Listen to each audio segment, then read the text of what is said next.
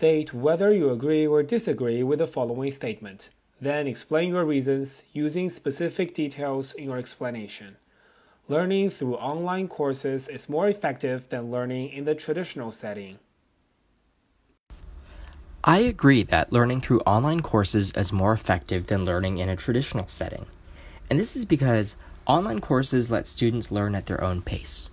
For example, last summer, I took an online course about engineering. Many of the topics explained in the course were difficult, and I found myself having to stop, think, and go back and relearn some of the material.